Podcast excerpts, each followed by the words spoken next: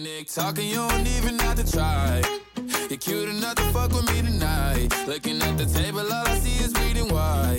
Baby, you the life, but nigga, you ain't living right. Cocaine and drinking. Mais uma vez estamos de volta! Eu sou Diogo Imbroise e eu só bebo socialmente. Foda é que a sociedade que eu vivo bebe pra cacete. Olá, eu sou Fernanda Sá. E imagina que louco seria ficar limpa todos os dias. Só por hoje vai. Viciados em podcast. Como é que vocês estão, meus amigos? Que bom estar aqui de volta falando pra vocês. Mais uma semaninha. Parece que a coisa engrenou agora. Uhul! E olha que o vinho só começou. Episódio passado sobre sexo. Muito legal, muitos feedbacks. E já já a gente volta para falar desse assunto que gera muita dúvida, que é vício. Voltamos já. Índio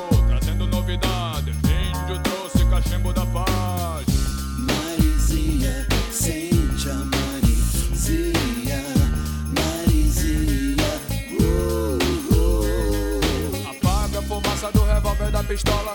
Manda fumaça do cachimbo pra cachola. Acende, puxa, prende, passa. Índio quer cachimbo, índio quer fazer fumaça. Todo mundo experimenta. Beleza. Belisa 7, Isabelle Cristine disse assim: Ouvindo o app 05 e amando, muitos ais, muitos óis, uhul. Quebrando tabus e re- ressignificando meus pensamentos. Diogo, adoro as cordadas que você dá na Fernanda. Aquela do Dr. Rui, muito engraçado. Porque é natural. Áudio agora está muito melhor. Ouço no carro e antes estava muito baixo. Antes achava os episódios um pouco longo, mas esse eu queria até mais. Acho que a Fê tem uma ótima comunicação, mas você é muito bom também. Agora entendo porque sempre fala bem de você. Tô virando fã. Parabéns para vocês pelo podcast. Ah, muito obrigada! Uau! Isso não é um feedback, isso aí é. Viu, né? Você viu que rola, que rola um falar muito bem. Claro, mas é assim também. É recíproco. É recíproco. Acho bom. Entendeu? Acho bom. Depois já foi corte aí, não sabe por quê, tá vendo? Mais alguém aí na inbox, na DM do nosso Instagram? Marcelo, Marcelo Ramos. É porque agora ele não é ma- mais Marramos, não. Ele pediu, ele falou assim: olha, por favor, citem meu nome no próximo episódio. E aqui, como vocês não pedem, vocês mandam. Então, Marcelo repostou, né, no story dele a fotinho do nosso episódio com o seguinte dizer: Sim, sim, esse é o melhor podcast do Brasil. Alô, galera da Facul, escute este tema e aprenda. Meia faculdade nesse episódio. Mais que meia, não vão falar sobre isso na tua faculdade. Pode ficar tranquilo. Vão passar batido, vão falar uns temas muito vagos. Mas um abraço pro pessoal da Uninove, de Vila Prudente, que já veio correndo saber do que se trata. E você sabe, né? Quando o pessoal chega, vai ficando. São Paulo representando. Bom, e aí tem aquele pessoal que vai dar aquele recadinho rapidinho ali, né? Na, vai comentar o nosso post, o post que a gente faz de lançamento do episódio. A Mônica Marta, em segundos, comentou um vou ouvir agora. E 50 minutos depois, ela já estava assim: já ouvi, está perfeito, vocês três falando, ficou demais. Parabéns.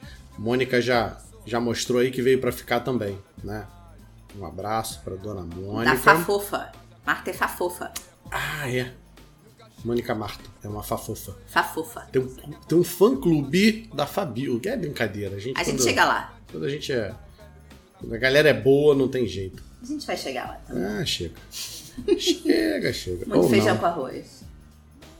Bom, Luciana Santos Fonseca também veio dizer pra gente que acabou de ouvir e gostou muito. Nath Oliveira bateu muitas palminhas. E Elaine Souza disse que já pegou a senha. Pra onde, Elaine? Que senha é essa que eu não peguei? Eu tô fora dessa fila aí.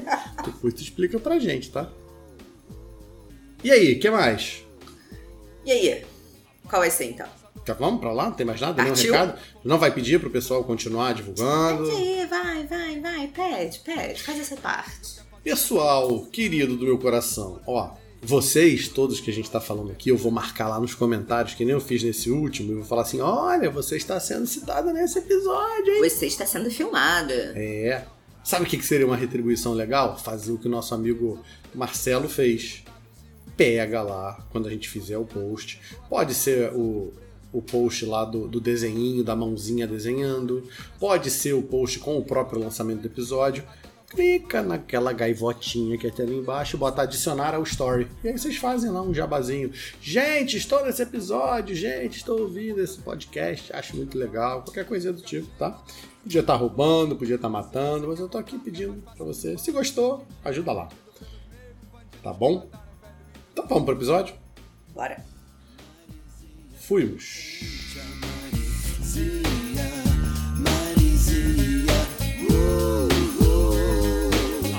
Fumaça do revólver da pistola.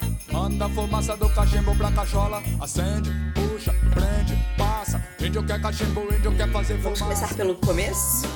É uma boa ideia. É uma boa ideia. Começar pelo começo geralmente ajuda muito. Recompensa. Sistema de recompensa. Sistema de recompensa. É, é, já sei. tu vai falar lá do GAS, lá do gás, lá da. Bom, então, gente, a gente veio aqui, na verdade, para vender um negócio imperdível de criptomoedas. É verdade, eu já entrei, eu tô ganhando muito dinheiro. É esse sistema de recompensa? Não, né? No caso, não. Não, a gente esquece. está falando de um conjunto de estruturas que provoca prazer, tanto no estado fisiológico ou, ou mentalmente agradável, em resposta a ações nossas bem-sucedidas, Estruturas. cerebrais. Ah, estamos falando do cérebro. Cérebro, cérebro! Muito bem, muito bem. Então hoje vai ter um, um pinguinho de neuro aqui, né? É, e toda vez que a Fernanda tentar dar uma voada, a gente puxa ela aqui para baixo e vamos falar. A língua do povo. Então, estruturas que provocam prazer em resposta a ações bem-sucedidas, estímulos que predizem resultados favoráveis à antecipação desses resultados. Difícil? Traduz aí. Parece até que você tá lendo, vai. Solta, agora solta. solta, vambora. Você sabe, você é melhor do que isso. Vamos lá, Fernanda, vamos lá. Vamos. Não, ela não vai. Olha, domingo ela não vai. Vai, vai. Domingo ela não vai, não. Hoje é segunda, vamos? Não? Ah, não, tem que falar que hoje é sexta, o pessoal pensar que a gente tá falando ao vivo com eles. Tá. Meu Deus. Então vamos lá. Você tá falando então de uma estrutura cerebral. Então deixa eu tentar falar um pouco mais básico. Vamos lá. Pensa o seguinte: somos todos preguiçosos. Hashtag somos todos preguiçosos. Então, uma das principais funções do nosso cérebro é manter a gente queimando o mínimo de energia possível, tá? Então, à medida que a gente vai fazendo qualquer coisa, o cérebro vai medindo se isso que a gente está fazendo está sendo eficiente ou não.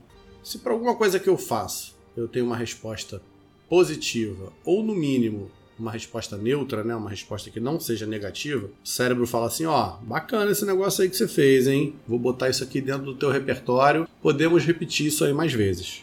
Então, o que que é um sistema de recompensa, na verdade? É, a gente vai fazer uma medida né, de um feedback, ou seja, eu joguei alguma coisa para o mundo e o mundo me devolveu alguma coisa. Se essa coisa que o mundo me devolveu foi boa, ou pelo menos não foi ruim, o cérebro entende que isso é algo bom de ser feito. Né? Então o nosso sistema de recompensa vai lá e dá um biscoitinho pra gente. Fala assim, olha, legal, isso aí é bacana, hein? E esse biscoitinho ele é feito pela liberação de determinadas substâncias no cérebro, certo?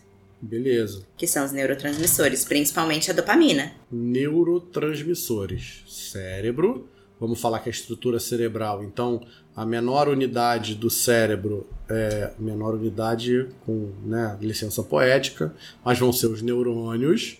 Os neurônios se comunicam uns com os outros com os axônios, que são os braços. E aí, nas sinapses, que é onde eles se encontram, né? Vão entrar neurotransmissores. Vão, ter algumas substâncias Que fazem essa comunicação. que fazem essa comunicação. O biscoitinho aí que a gente falou, essa recompensa, geralmente é. Geralmente é principalmente pela dopamina. Beleza. Então tá. Temos um sistema de recompensa que vai direcionando a gente, né, para criar hábitos, na verdade, né? Faltou falar isso. Então, se você tentar se lembrar, você coloca a sua calça sempre usando o mesmo pé primeiro. Então, se você tem o costume de colocar a calça botando o pé direito primeiro, você vai fazer isso a tua vida inteira. Sabe por quê? Nem eu. Só porque um dia você colocou o pé direito e nunca deu problema. Você nunca caiu no chão, você nunca quebrou o pé, você nunca, sei lá, viu que a calça estava pegando fogo. Então, sem que você se dê conta, você repete isso, isso vira um hábito, porque teu cérebro entendeu que, ó, quando for botar, pode botar o pé direito primeiro que tá tudo bem. Se for escovar o dente, é, você deve começar do lado esquerdo, a parte de cima, escova a parte de cima toda, depois você vem embaixo da direita para a esquerda, ou vice-versa, ou embaixo primeiro, ou em cima primeiro, não importa. O que você faz, você faz sempre do mesmo jeito. Por quê? Porque eu não preciso ficar queimando mufa, tentando entender qual é a melhor maneira de eu escovar o dente. A não ser quando tu vai no dentista, lá eles vão contar aquelas mentiras lá. Não, porque a cerda tem que ser do tamanho tal. Não, porque o bom é com flúor ou sem flúor. Não, porque se você usar essa pasta aí, você vai, sei lá, acabar com a natureza. Então, mas se ninguém mexer contigo, né, você vai fazer as coisas sempre da mesma, da mesma maneira. Porque teu cérebro quer economizar essa energia aí, tá? Então, sistema de recompensa ajuda a gente a modular comportamentos. Porém, existem dois fatores que podem fazer com que esse sistema de recompensa não funcione adequadamente. Hum. Seja pela falta de controle dos impulsos. E aí você pode explicar o que é impulso melhor do que eu. Mas então, ou quando a gente tem alguma lesão né, na região do córtex pré-frontal, que é quem controla essas nossas. Como a gente diz? Impulsos de uma maneira Estudantes de psicologia que estão ouvindo isso agora, pesquisem sobre caso Phineas Gage, com PH, PHI. Hum, agora me conta, fiquei curiosa. Não, eles vão pesquisar, depois eles te contam. Você não conhece? Não. Ah, cara, você precisa conhecer. Eu vou deixá-los curiosos. Vou pausar aqui, vou contar pra você e depois eu volto.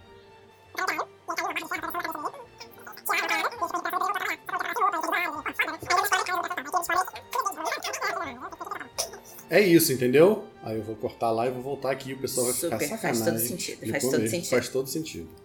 E num, um segundo fator é quando você não tem sensibilidade adequada para ação da dopamina, que é aquele neurotransmissor que a gente falou previamente. Hum.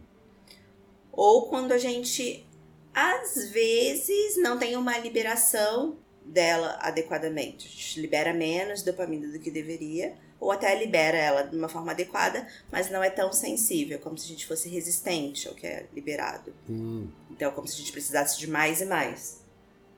E aí, esse mau funcionamento desse, desse sistema é o que leva ao vício. Eu defino, você define. Você define. Vício? Por favor. Quem sou eu? Não sou digno. Então, vício é definido como pensamento obsessivo e necessidade compulsiva de droga, comida, sexo ou qualquer coisa, apesar das consequências negativas que elas possam trazer à sua vida. Ah, não gostei. Quer dizer, gostei, tá lindo, tá perfeito. Bom pra trocar dentro de sala de aula, mas vamos dar uma mastigada pra galera aí. Uhum. Importante do que a Fernanda falou. Obsessão. Pensa que obsessão tá na esfera dos sentimentos e dos pensamentos, e compulsão tá na esfera das ações. Então, o que é aquele famoso transtorno obsessivo compulsivo? A gente tem um ciclo onde, movido por uma obsessão, essa obsessão geralmente é um sentimento aversivo, é uma coisa que não te faz bem, e essa coisa vai crescendo, vai crescendo, vai crescendo, até que você entende que você precisa fazer alguma coisa para se livrar daquilo. É, fazer alguma coisa para se livrar daquilo é um ato, é um comportamento.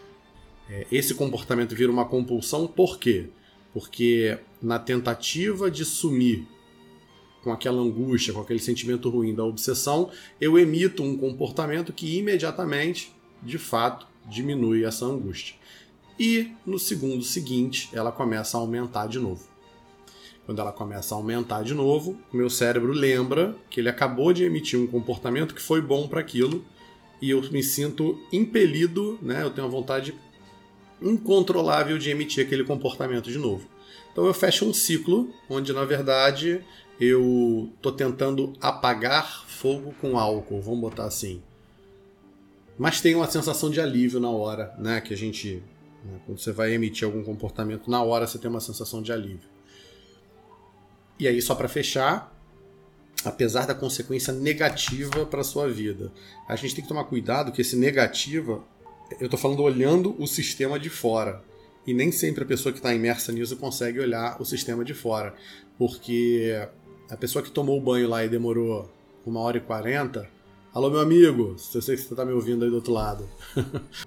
Para a pessoa que demorou uma hora e quarenta no banho, no final, ela sai recompensada, ela sai feliz com aquilo que ela fez.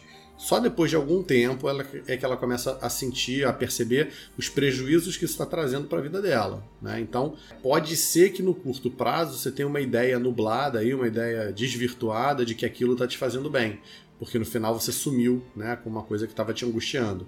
Mas no médio e longo prazo, você perde compromissos, você começa a perceber que você está gastando tempo importante da tua vida fazendo coisas que são relevantes. Se você tomasse um banho de 10 minutos ou de uma hora e 40, você sairia limpo de casa. Então, para que você gastou uma hora e meia a mais da tua vida? Né?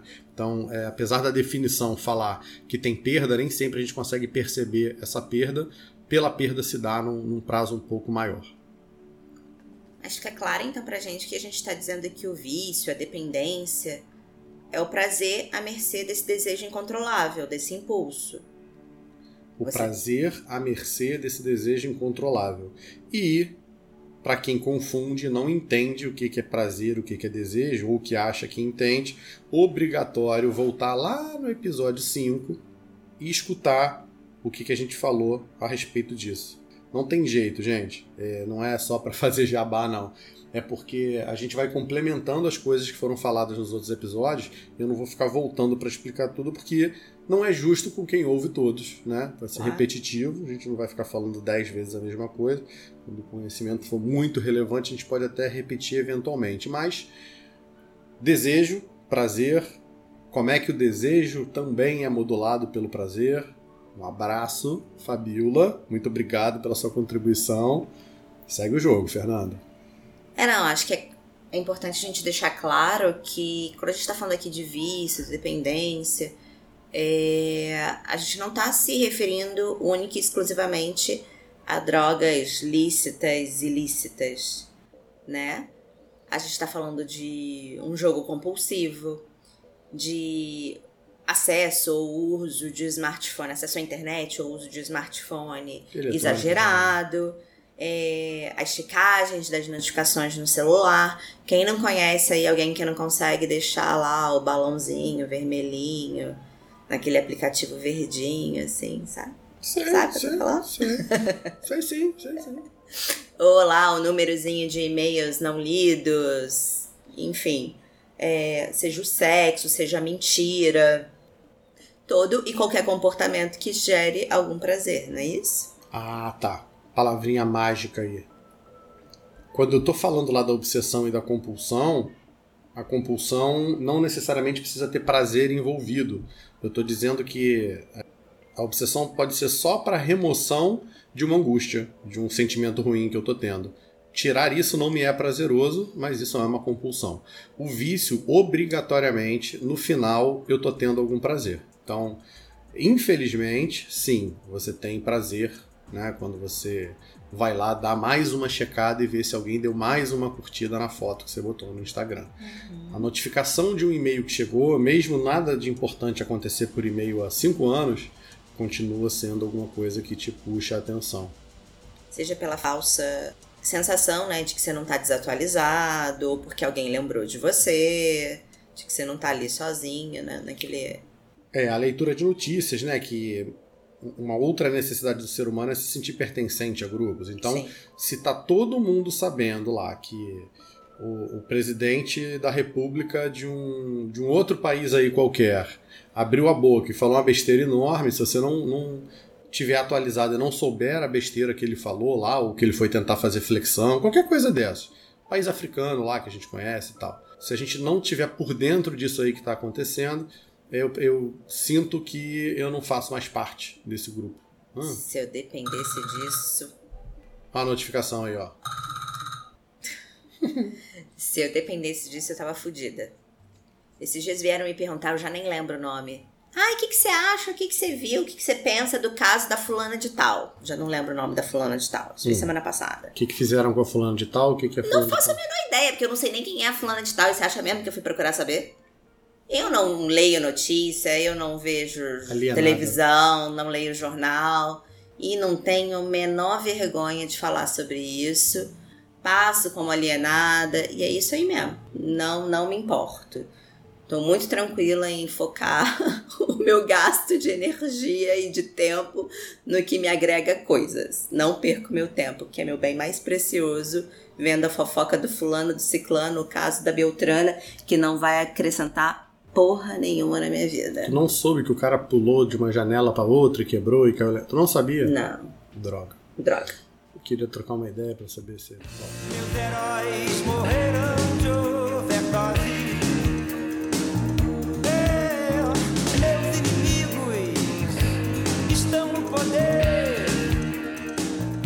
E aí a gente pode falar também, a gente deve falar também, de uma questão evolutiva de que os tempos mudaram muito. Nosso corpo foi programado, nosso cérebro foi programado durante muito tempo para trabalhar para a gente sobreviver e procriar. O que isso, como a Fernanda acabou de falar, exigia, por exemplo, um gasto absurdo de energia e de tempo. Se você é coletor, você passa grande parte do teu dia buscando alimento, né? É, você não está acostumado a um alimento que te mantenha saciado por 6 horas, 12 horas. Então, grande parte da tua vida, teus movimentos eram sobre sobreviver e um restinho para procriar, né? Hoje em dia os tempos são outros. Então, a gente tem um corpo que foi programado por milhares e milhares de anos para sobreviver e para procriar. Então, o que é feito de maneira autônoma, o que eu não me preparo para fazer, meu cérebro tem sempre uma resposta pronta para dar nesse sentido, de ou sobreviver ou de procriar. Então, se eu tô deitado dormindo e o relógio toca, desperta para eu levantar, pelo simples fato de que eu estou guardando energia e eu estou descansando, só isso já seria o suficiente para me deixar na cama. Afinal de contas, para que, que eu vou levantar? Eu não preciso nem mais coletar e eu não preciso nem mais caçar, que foi outra época que a gente passou. Eu posso levantar, ir na geladeira, pegar alguma coisa e comer e tomar de café da manhã. Então, a, a nossa sobrevivência está muito mais fácil, né?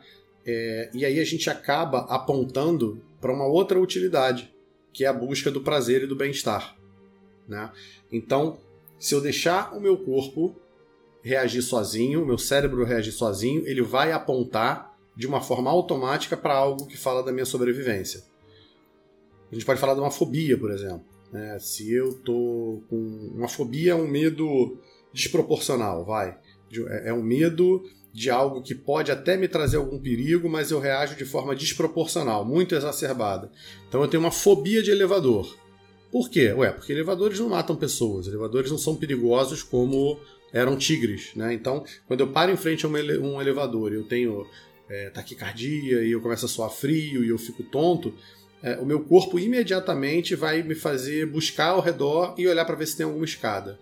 Se tiver uma escada, eu vou descer, né? Por quê? Porque o meu corpo está dizendo assim, meu irmão, se tu tá se sentindo assim antes de entrar, olha ao teu redor, pensa de novo. Pode ser que isso aí vai te matar, cara. É melhor você ir para um lugar que seja mais seguro. Né? Então, no curto prazo, aquilo vai me atender e vai me fazer bem. Eu vou descer a escada, eu vou me sentir bem logo depois. No médio longo prazo, eu aumento a minha fobia.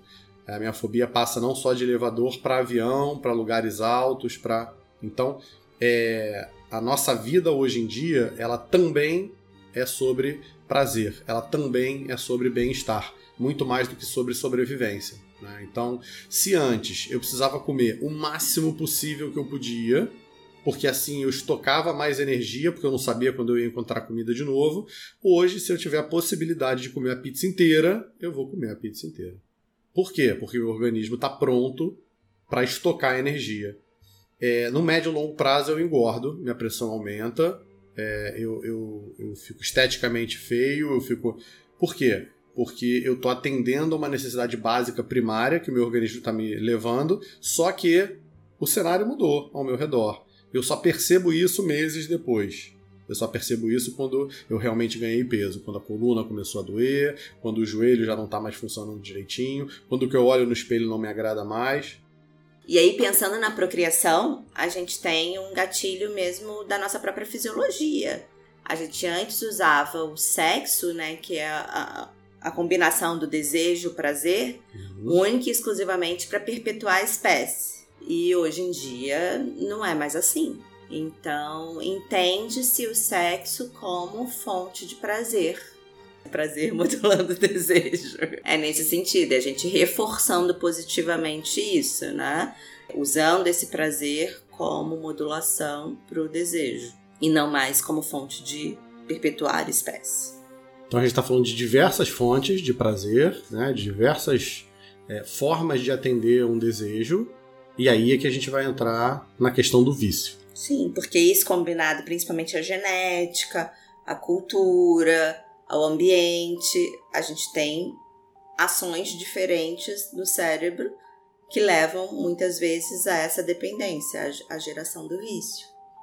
Então, o vício, pelo que você está falando, é uma questão multifatorial. Sim. Né? É como a gente dizer que em Chernobyl, para ter dado o desastre que deu, a gente tinha que ter um plano mal feito, a gente tinha que ter um, um, diretor de operações gerais ganancioso, a gente tinha que ter um governo enviesado, e aí quando tudo dá errado junto, a gente tem um acidente catastrófico. Né? Então você está falando genética, cultura e ambiente.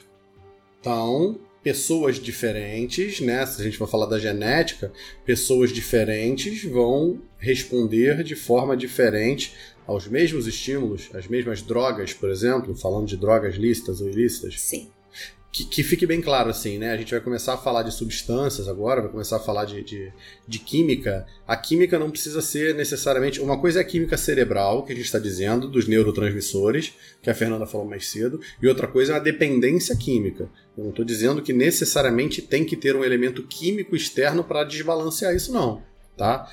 A gente pode ter um vício em videogame, vamos lá recomendo, um vício muito bom. Traz muito mais benefícios, né? Brincadeiras à parte. De fato, é, é uma atividade, vamos falar sério, é uma atividade que estimula o cérebro de maneiras que você não consegue estimular com papel e caneta, por exemplo, tá? É óbvio que se você tem um, um modelo regular de estudo, né, onde bota 30 crianças dentro de uma caixinha de cimento lá e bota a tia Teteca lá na frente para dar aula de geografia, português e história, essa pessoa vai achar isso muito menos estimulante, muito menos recompensador, né? Mas essa criança aprende muito mais de geometria jogando quatro dias de Minecraft do que ele aprende em todo o ano que ele começa a aprender geometria na escola.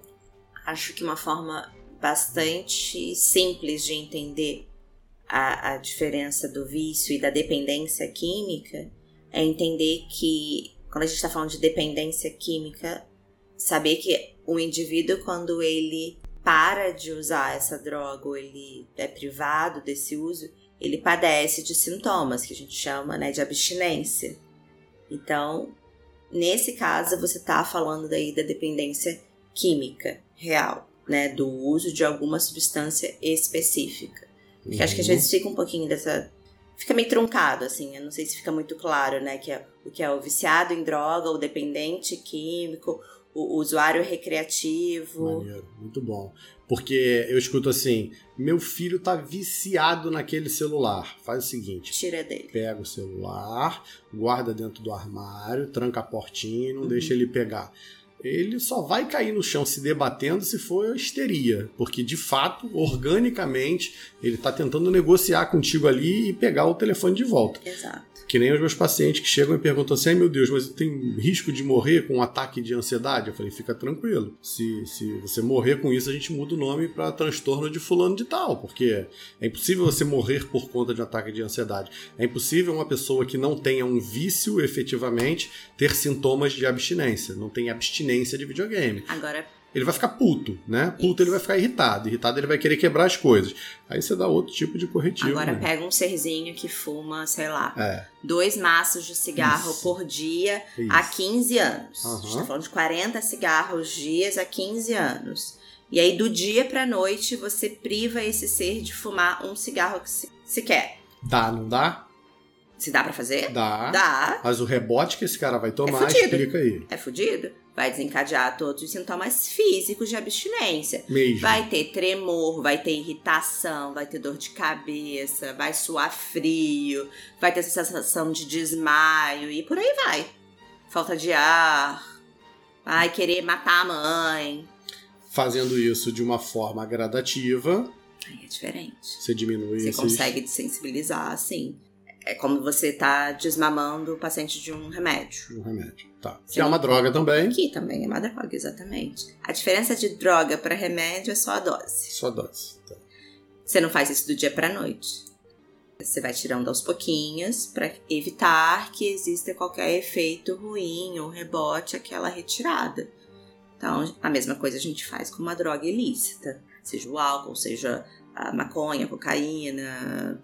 Bom, a cocaína, mas a gente vai fazer, né? A gente não vai entrar aqui no mérito de como que é feita é, é, uma reabilitação. Ainda não, mas a impressão que dá, alguém colo- colocou um comentário desse no nosso Instagram hoje. É, Ah, não, foi no Facebook. Eu nem lembrava que a gente estava mandando no Facebook também. Esse assunto cabe fácil uma trilogia. Parece isso, né? Cada assunto que a gente abre aqui dá para fazer uns três programas, pelo menos, porque Sim. a gente tem que dar um, um overview desse para vocês, para vocês se inteirarem do assunto, mas tem muita profundidade, tem um monte de lado que a gente pode ir, e para isso também é importante vocês falarem assim, cara, acho que é interessante você se aprofundar mais do lado de cá, do lado de lá. Está aguardando aí vocês, o feedback de vocês, tá? Exato. Então, acho que só para retomar e ficar claro, né? O usuário recreativo que eu citei é aquele que consome uma determinada droga. Glut, glut. Álcool pode ser, droga. Vinho. Servidos.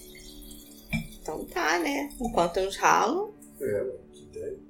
Só porque vocês estão ouvindo isso sexta-feira, 10 horas da manhã. Tá certo. Enquanto uns se fodem, o outro bebe vinho. Que isso, garoto? Tá bom. Vou, vou fazer o quê, né? Cada um tem aquilo que merece. Sistema de recompensa. Bebo desde os 15 anos e não subiu até hoje. Não sou viciado. Aham. Né? Tá. Ah, 15 tá. não, não pode. 18. Então, deixa eu voltar. Falávamos então do usuário recreativo. Só pra gente deixar os três definidinhos, né? Já que eu falei do que, que é o de, de fato o dependente químico, o usuário recreativo é aquela pessoa que sim consome uma determinada droga, mas ela não elege isso como sentido da vida, da existência dela. Então, é aquele serzinho que a gente vê hoje muito comumente que fuma cigarro quando tá bebendo com os amigos na rodinha. É muito mais uma questão comportamental, né? É muito mais um pertencimento do que de fato um vício. Tá bom. Ah, e aí, como eu falei, o dependente químico é esse que se a gente tirar a droga, ele vai ter toda ah, ah, sintomas físicos mesmo da, da ausência do estímulo, né? Mas o que que faz a diferença de um pro outro? Sentei junto com o meu amigo, comecei a beber junto. Controle de impulso, basicamente, e regulação de neurotransmissores no cérebro. Controle de impulso. Uhum. O que que é isso? É o desejo incontrolável. A pessoa que tem a determinação de controlar esse desejo não deixa que o prazer se module por ele. Hum? Lembra que a gente falou lá no início do prazer à mercê de um desejo incontrolável? Desejo incontrolável. Ah, eu eu já peguei isso no consultório. É quando tu fala pra pessoa assim, meu irmão, tu tá viciado nessa parada aí. O cara Uhum. falou, não, que tô nada, cara, isso é tranquilo. Minha mulher que reclama muito. Cara, mas se ela reclama, ela deve ter alguma razão no que ela reclama, não? Por que será que ela tá reclamando, né? Ah, não, porque ela diz que eu fico agressivo, violento, mas eu nunca bati, eu nunca quebrei nada dentro de casa. Entendi. Tu- e tu não é viciado? Não, não sou viciado, não. Então vamos fazer o seguinte: fica 30 dias sem beber. Quê? É, pô, fica 30 dias sem beber. Não, que, mas pra que 30 dias sem beber, cara? Pra quê? Eu falei, não, peraí, porque essa reação, cara, o que, que tá pegando? Se você não é viciado, não tem problema nenhum, então para. Não, eu paro a hora que eu quiser. O problema é que ele não quer nunca, né, cara? Então, não é sobre você parar quando você quiser. Uhum. É, e se você tiver que parar, você consegue parar? Porque não adianta, né? Não existe parar na teoria, parar é na prática. E se você não consegue parar na prática, sim, você já tem algum nível de vício. Já que você está falando de parar na teoria, parar na prática, existem estágios motivacionais para mudança que levam ao tratamento, já que a gente não vai entrar tão, Tá. tão a fundo. Mas você acha que vale a pena da gente falar assim, desses cinco estágios motivacionais? Vale, vou A gente usa muito na medicina de família, né? Por que, eu tô falando? Eu sei que a, que a psicologia usa também. Mas isso antes de eu pensar em fazer psiquiatria, isso pra mim já fazia muito parte do, do, do meu dia a dia clínico Uhum. porque a gente usa algo chamado entrevista motivacional, né? Sim, que usa, que, que parte desse princípio, né, de abordar os estágios motivacionais. Deixa, deixa eu só abrir um parênteses. A gente não vai fazer explicação. Eu vou fazer uma analogia, adoro fazer analogia, adoro fazer metáfora. Eu Vou fazer uma analogiazinha para o pessoal entender o que, que, que, que é esse processo e depois a Fernanda vai, vai explicar um pouco melhor as etapas desse processo. Então, é, qual é a figura de linguagem que eu gosto de usar? Pensa o seguinte, cara: você tem duas casas que estão separadas por um matagal. E aí, para você chegar da casa A para a casa B, você sai a primeira vez, você sai com um facão e você vai cortando o mato que está na tua frente. E aí você chega lá na, na casa B. E quando você quer voltar para casa A e você olha, você vê que tem um mato alto, mas que tem um lugar que está um pouco mais baixo, que foi o caminho que você passou com o facão cortando.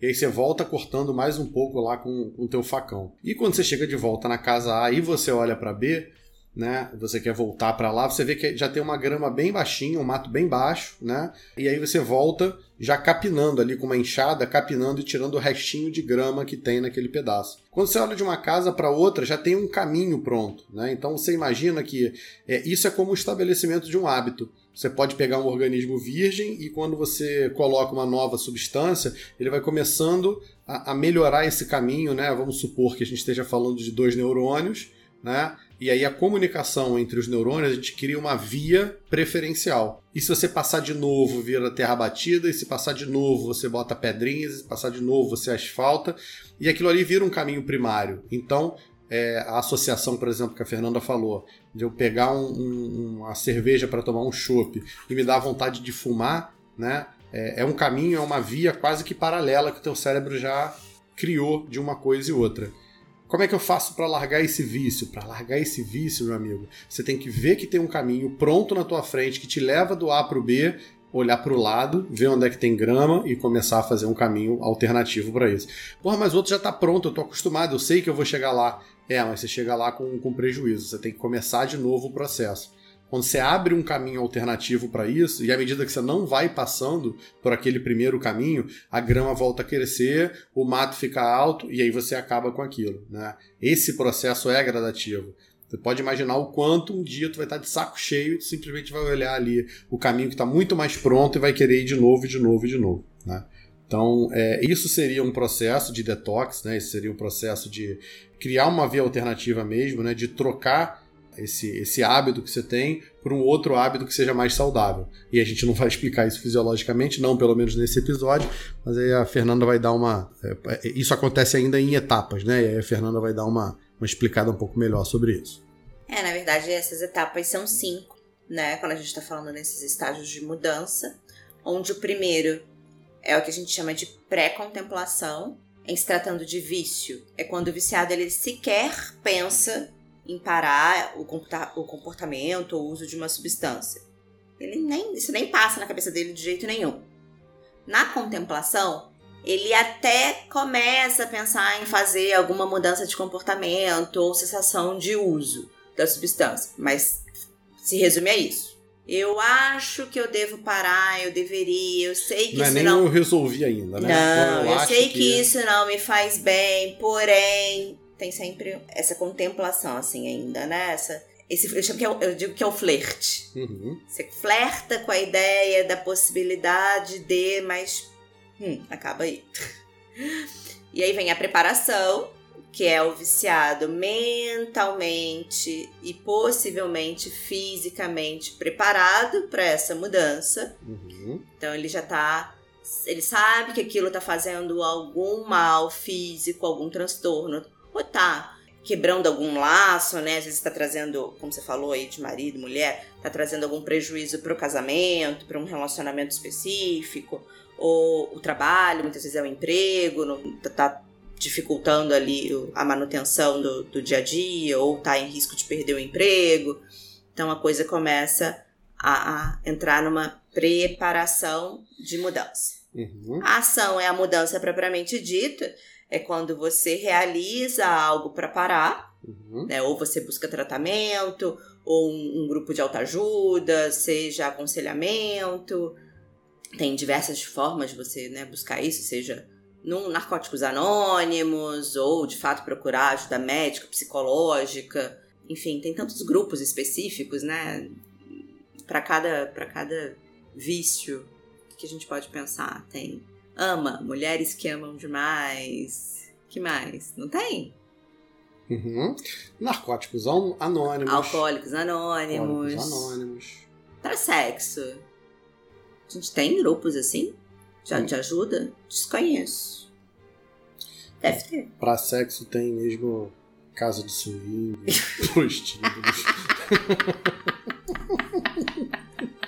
a saída não é pra fora, a saída é pra, É pra dentro. dentro? Caraca, é, é.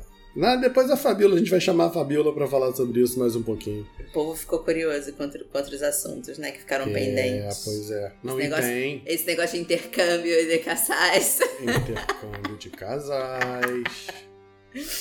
Tá certo. Bom, então falei da pré-contemplação, da contemplação, da preparação, da ação. E a última fase é a fase da manutenção, né? É Quase.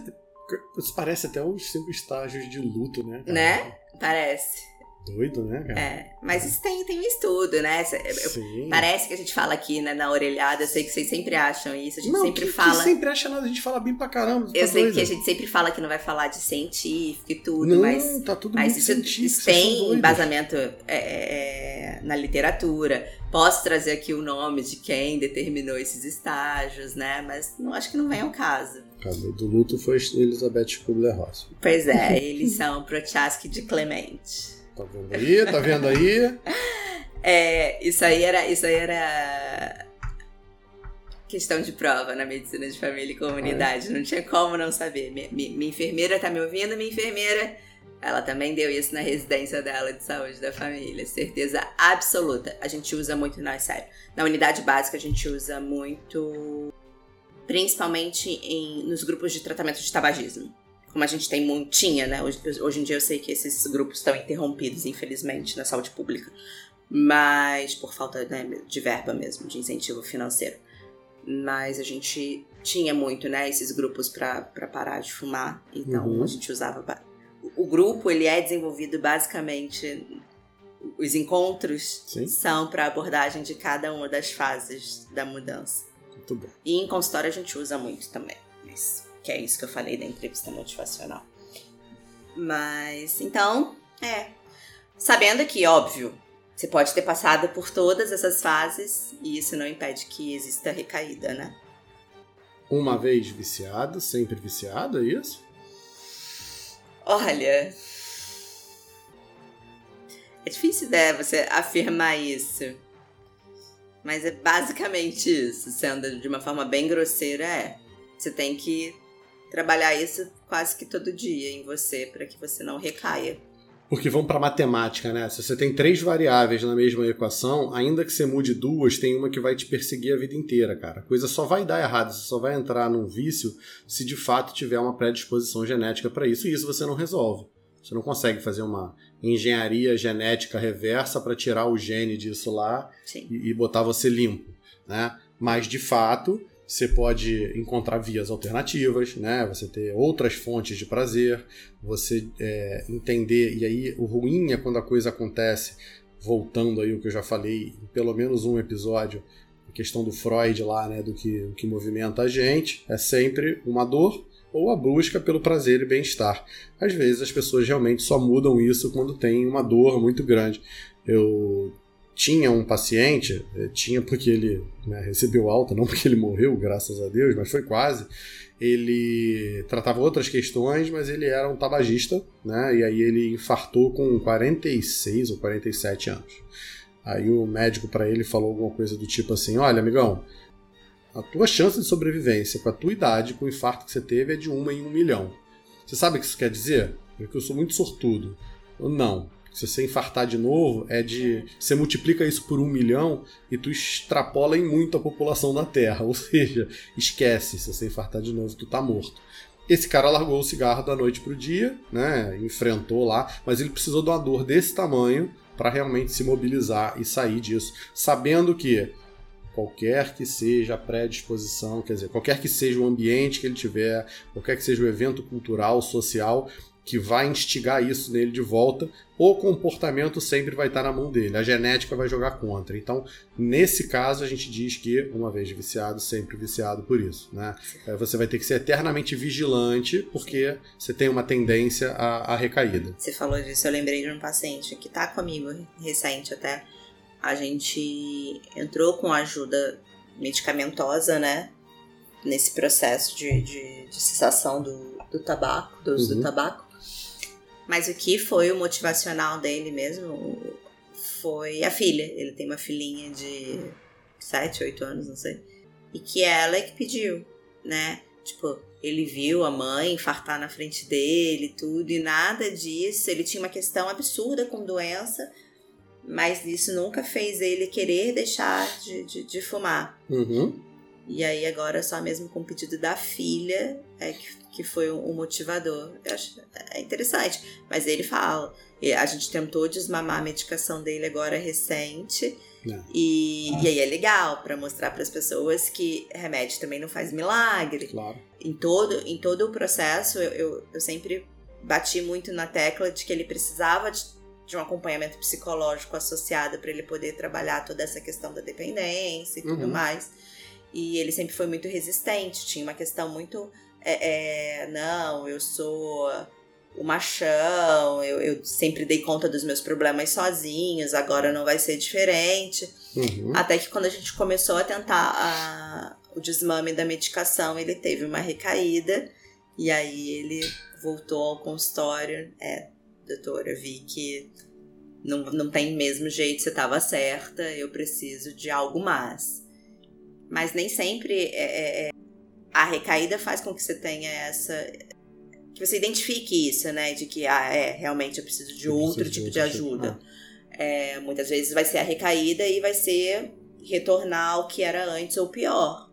É, então, no caso dele, graças a, graças a ele, graças, a mim e a mim, ao tudo que foi orientada. Não vamos colocar Deus no, no meio, porque tadinho. Ele tem mais o que fazer. Ele tem mais o que fazer, exatamente ele, ele conseguiu identificar essa necessidade. Que é, é isso, o vício ele pode ser químico, comportamental. Se você está falando de comportamento, não adianta só eu equilibrar a parte química.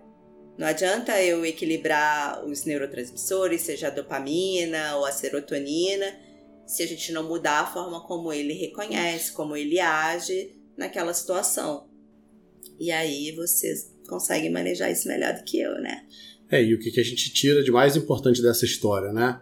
Compra seda, não vai enrolar a parada no caderno da filha, pô. Puta. Sacanagem. Pô, o cara tá usando o caderninho da, da, da LOL da garota pra enrolar a parada. Óbvio que a criança vai reclamar, cara. Ah. É, agora entrava aqui o nosso patrocinador, aquela tabacaria lá que não quis fechar com a gente, tá vendo? Perderam a oportunidade. Só pra descontrair, papo pesado, Deus me livre.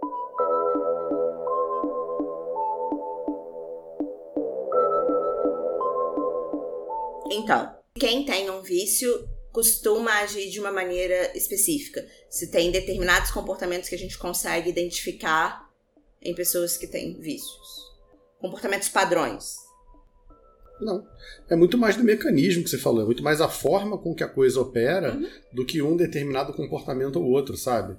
Não é porque o cara, sei lá, usa camisa de manga comprida, ou porque o cara trabalha CLT, ou porque o cara. Uhum. Não tem mesmo, né? Não, não. Sem segregação, por favor. Não tem cor de pele, não tem, não tem nada que vá determinar. Então, essa coisa de relacionar a mudanças bruscas de humor, um relacionamento ruim no emprego com os pares, ou sei lá, Sempre tardio, Fernando. pessoas que se isolam. Não, isso é sempre tardio. Primeiro a gente viu a merda que dá, Uhum. depois a gente vai tentar buscar com os elementos que a gente tem acesso para dizer, ah, foi por isso ou foi por aquilo. Beleza. Não, não, não, Não- faz.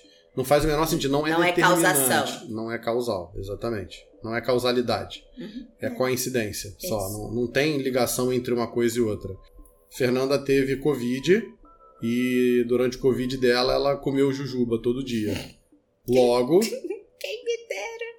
Jujuba, cara. Não sentia gosto de porra Não nenhuma. interessa, Que mas a mané Jujuba era que te Jujuba? salvou. Ah, a Jujuba te salvou do Covid. Prova que não. é, cara, comam Jujuba e você. Não é brincadeira, gente. Não tem nada a ver. Por acaso, ela pode ter comido Jujuba e ela melhorou do Covid lá, mas um evento não tá ligado ao outro porque os dois aconteceram ao mesmo tempo. Né?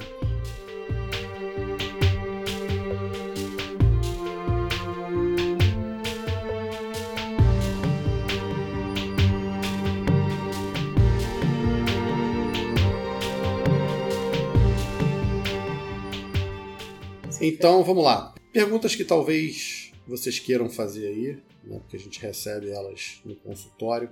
Doutora, mas se eu começar a tomar esse remédio, eu vou ficar dependente?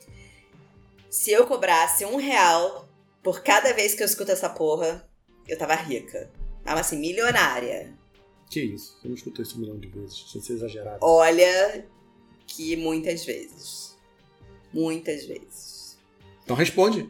Então. Não. Ou talvez sim. Uhum. Isso depende. É individual. A gente não tá falando aqui o tempo inteiro que é um conjunto de fatores que leva ao vício. Então, cada paciente é cada paciente.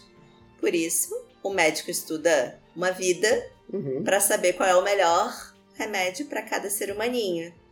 Então, não usem o remédio do coleguinha. Ah, é verdade. Porque aquelas gotinhas lá que o coleguinha carrega na bolsa, tem dentro do carro, na gaveta do trabalho, sei lá onde, não necessariamente vai ser a melhor medicação para você, né? Talvez pro coleguinha não dá nada, para você você vai ficar chapado, vai ficar doidão, vai ficar viciado mesmo, vai usar duas, três vezes, depois vai querer mais, mais, mais e mais. E aí começa a ter as três gotinhas já não fazem mais efeito. E deixa de ser cara de pau. Você tá sabendo que a gente tá falando do Rivotril. Não vai perguntar pra ela o que que usa no lugar do Rivotril, então, que não causa dependência. Não é isso. Você tá entendendo tudo errado, tá? Pode parando. Hum, É isso aí. desculpa. Então, tenham um médico para chamar de seu, para que vocês possam tirar todas as suas dúvidas e tenham um tratamento individualizado, personalizado, com indicações únicas e exclusivas para si. Nada de copiar a amiguinha. E diz pra mim qual que é o papel do, do acompanhamento psicológico no tratamento de dependências em geral. Tem seu papel? Ajuda, não ajuda? Uhum. Bullshit? Forma mais, mais simples possível. A galera da Uninove vai reconhecer o que eu tô falando aqui. Condicionamento clássico. O que, que é isso? É quando eu dou um curto-circuito no meu cérebro e eu interpreto um acontecimento, um fato, um evento como se fosse outro. Quer dizer, não é como se fosse outro, não é um no lugar do outro. É como se um evento quisesse dizer o outro também. Então vamos lá. Meio-dia toca o sino da igreja eu dou a comida pro meu cachorro. Amanhã, meio-dia, toca o sino da igreja e eu dou comida pro meu cachorro. Depois de amanhã, meio-dia, toca o sino da igreja e eu dou comida pro meu cachorro. No dia seguinte, toca o sino da igreja e puta que pariu, esqueci de comprar comida do cachorro. Mas eu olho pro lado, o Ed tá de boca aberta, língua para fora, babando já, salivando, e eu fico olhando assim, cientista que sou, eu olho assim para isso e falo: "Hum, salivação É o início do processo digestivo do cachorro. Como é que ele pode ter começado o processo digestivo sem o estímulo presente? Que estímulo, Diogo? O estímulo comida, pô. Não, mas o estímulo sino tá aí. Caralho, mas cachorro não, não come sino, né? Mas tem duas formas de você associar um estímulo ao outro. Então, estímulos que são independentes, eles passam a ser interpretados como dependentes, os dois, né? Então, toda vez que toca o sino e vem comida, ele entende que sino e comida são praticamente a mesma coisa. É assim que você ensina o cachorro a sentar, ou você acha que ele entende o significado da palavra senta? Tu mete um negócio que ele gosta de comer no focinho e vai empurrando ele para trás. Aí ele vai rebolando assim, cachorro não gosta de andar para trás. Uma hora ele enche o saco e bota a bunda no chão. Quando ele bota a bunda no chão, você fala, senta! E dá a comida. Aí ele fica meio tonto, sem entender o que aconteceu, sabe? Porque ele ganhou um reforço, olha aí o prazer, ganhou um reforçamento. E aí ele ficou feliz, ele lembra que o que aconteceu naquele momento foi que ele botou a bunda no chão. Faz isso mais umas três, quatro vezes, ele já associa a palavra senta à comida. Né? Então, é, o condicionamento se dá a uma interpretação eu, falo, eu falei que tem duas maneiras disso acontecer. Então, é, ou é por repetição de evento, todo dia meio-dia, ou então quando você leva uma porrada muito forte. Quando acontece um evento muito brusco, muito. Então, é, há um tempo atrás, eu rodei com o meu carro na Grajaú Jacarepaguá. E aí, um acidente feio pra caramba, perda total no carro, e aí meu primo foi me resgatar. Aí eu fiz um pedido para ele. Falei, cara, faz um favor, preciso voltar dirigindo teu carro. Tá maluco, cara, tá tremendo que nem vara verde. Mas eu sabia que a chance era grande de eu associar um evento com o outro. De que eu ia achar que aquela sensação de quase morte estava ligada ao carro que eu estava dirigindo. E eu ia demorar seis meses a um ano a voltar a dirigir tranquilamente. Então, quanto mais rápido eu pudesse criar um novo evento que fosse neutro, pelo menos, porque bom não ia ser, do jeito que eu estava ali. Mas se eu não entrasse naquele carro, eu ia ficar com um registro muito forte de que estar dentro do carro era aquela sensação lá.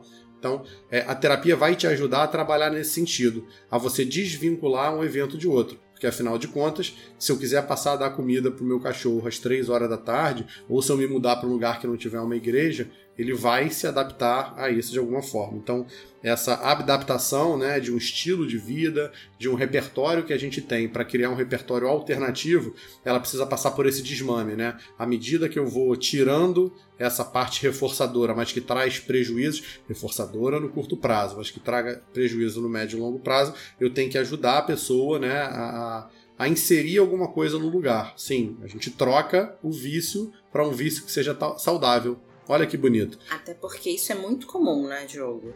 Essa questão da troca do vício. É, eu vejo isso muito constante nos meus pacientes que foram submetidos a cirurgias bariátricas, né? Não vou uhum. falar nomes técnicos. Uhum. Boa parte deles foram né, ter como fim a cirurgia bariátrica porque tinham de fato uma compulsão alimentar. Claro. E aí, na maior parte dos que não tiveram a compulsão tratada, Cachaça. eles acham alguma outra forma de trocar mesmo. Existe a troca da compulsão. Uhum. Na maior parte das vezes a gente está falando aí do vício, do comportamento. Sim.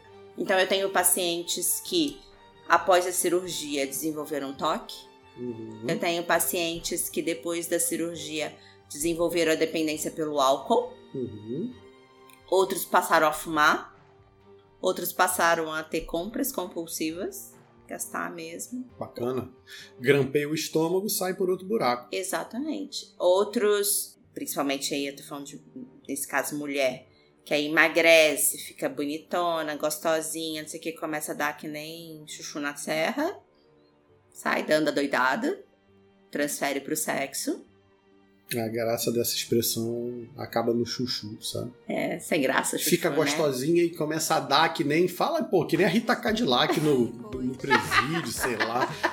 Chuchu. Ah, chuchu já é brocha qualquer chuchu, cara. Chuchu é água sólida, aquilo é uma merda, cara. Ah, sei lá, você entendeu, né? Começa a dar pra geral. Abre as pernas pra todo mundo. Sei lá se é a perna, o que, faz? A é. pessoa tá tentando. Tá bom, é, entendemos. Sai fudendo por aí. Entendemos. Acho que eu vou tirar, vou ter que tirar o nome da moça lá, porque senão eu vou ser processado por esse podcast mundialmente conhecido, né? Mas é isso, então, explica. Tem, tem, tem essa, essa relação? Essa troca? Só confirma, tem. Sim! Você troca a compulsão de negócio pela Rita Cadillac? Sim! Deixa. É, tá bom. É, é, não, não tem mais nada. Tchau! Tchau. Tchau! É, vocês acabaram de repente. né? É, acabamos mesmo. Tchau. Taxa se usar. É bom para o moral. É bom para o moral.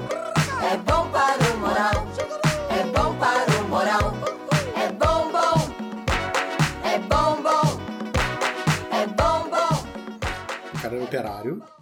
E aí caiu uma barra de ferro atravessando a cabeça dele. Uhum. Tá, acho que eu já sei da história. Tiraram não a o parada. Aham. E ele ficou em recuperação e depois ele voltou a trabalhar. Só que o maluco ia trabalhar sem roupa, ele Sim. perdia os horários, ele. Porra, foda, né?